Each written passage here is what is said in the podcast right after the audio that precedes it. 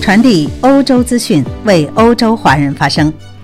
朋友们，大家好，欢迎您收听环欧网。今天是二零二零年十月十二号，星期一，农历八月二十六。我是主播千惠，一起来看一看今天欧洲发生了哪些大事儿。诺贝尔经济学奖揭晓，得主为美国经济学家。最新研究表明，新冠病毒生命力极强。荷兰鹿特丹市市长感染新冠病毒。法国海外属地总统也感染了新冠病毒。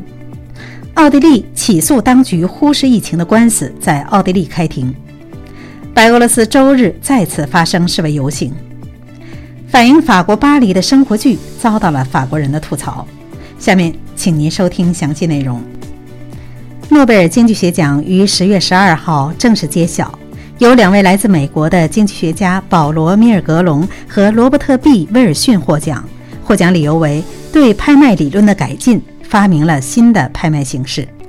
保罗·米尔格隆生于1948年4月20号，保罗 ·B· 威尔逊生于1937年。他们目前都供职于美国斯坦福大学。他们将平分诺贝尔奖金。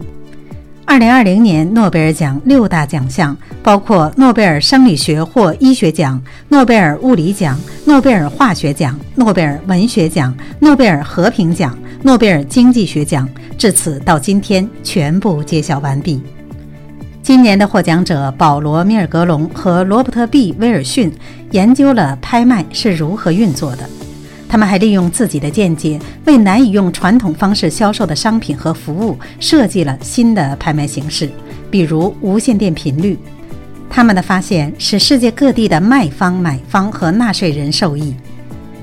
再来刷新一条数据：澳大利亚国家防疫中心副主任伊格尔斯指出，如果处在二十摄氏度的室温下，新冠病毒生命力极强，可在手机屏幕这样的玻璃表面上存活二十八天。有关新冠病毒在玻璃表面存活期的发现具有重要意义，因为银行里的自动取款机、超市里的自付设施和机场内的登机手续自动机都有光滑表面，被频繁的接触都可能在这些设备上不会被定期的清洁。病毒学杂志今天刊登了澳大利亚国家防疫中心的这一研究报告。接下来关注一条来自荷兰的消息。据鹿特丹市政府宣布说，鹿特丹市市长阿布塔莱感染了新冠病毒。发言人说，他有轻微的症状。在地方卫生机构基基地的建议下，59岁的阿布塔莱将会被隔离至少七天。阿布塔莱属于荷兰工党，是摩洛哥后裔，他关心荷兰的少数族裔和移民。此外，荷兰司法部负责难民事务的国务秘书布洛克斯科诺尔也将进入家庭隔离区，为期十天，因为他附近的某人经检测证明被感染。荷兰司法部今天说，国务秘书本人也做了检测，虽然有一些轻微的症状，但感觉很好，将在家中工作。聊完身边的事儿后，再把目光转移到法国的海外属地。据法国海外属地波利尼西亚周日发布的新闻稿中说，在巴黎会见法国总统马克龙两天后，法属波利尼西亚总统爱德华·弗里奇返回大溪地后，对新冠病毒的检测呈现阳性。六十八岁的弗里奇周四与马克龙会面，第二天乘飞机飞往塔希提岛的首都帕皮提。声明称，因为他出现了发烧和关节疼痛等症状，周六晚上对他进行了检测，得出了阳性的结果。在巴黎逗留期间，弗里奇于一周前会见了法国总理让·卡斯特泰和外交部长塞巴斯蒂安·勒克努。十月五号，又和内政部长盖拉德·达曼宁见面。波利尼西亚的新闻发布部门说，弗里奇在离开法国三天前，在巴黎进行的 PCR 检测中结果为阴性，在塔希提岛进行的新检测中则被宣布为阳性，目前已经被隔离。根据新闻稿称，他的情况并不令人担忧。接下来来看一看因疫情没有控制好导致的一场官司。根据奥地利今天发表的一份报告称，大致内容是。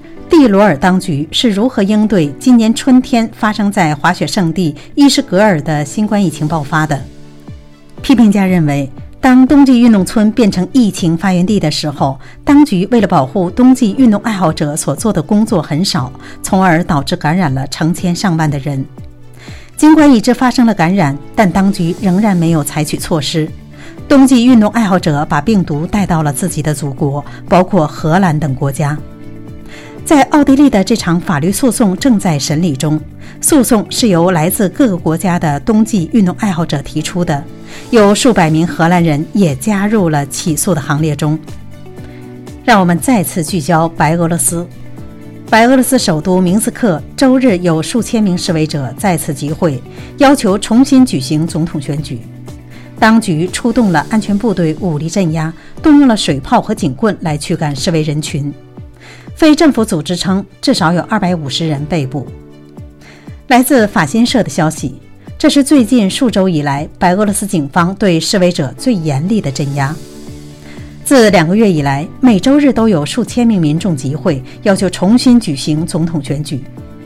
周日下午，数千名抗议者聚集在明斯克市中心，要求总统卢卡申科下台。警方出动大批警力，阻止多个示威队伍汇集。警方并且阻断了道路，动用水炮来驱赶示威群众。最后，我们再来聊一聊法国的生活剧。谈到法国首都巴黎，不少人立刻想起了贝雷帽和羊角面包等标志，甚至可以想象旅居浪漫之都的快乐日子。连日来占据了 Netflix 香港排行榜前列位置的最新剧集《艾米丽在巴黎》，便满足了观众对巴黎的幻想。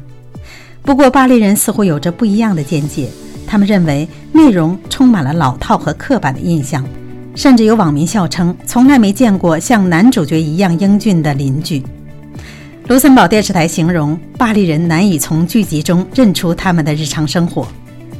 好了，今天的新闻就到这里，感谢您每天关注，欢迎您继续点赞和转发，咱们明天再会。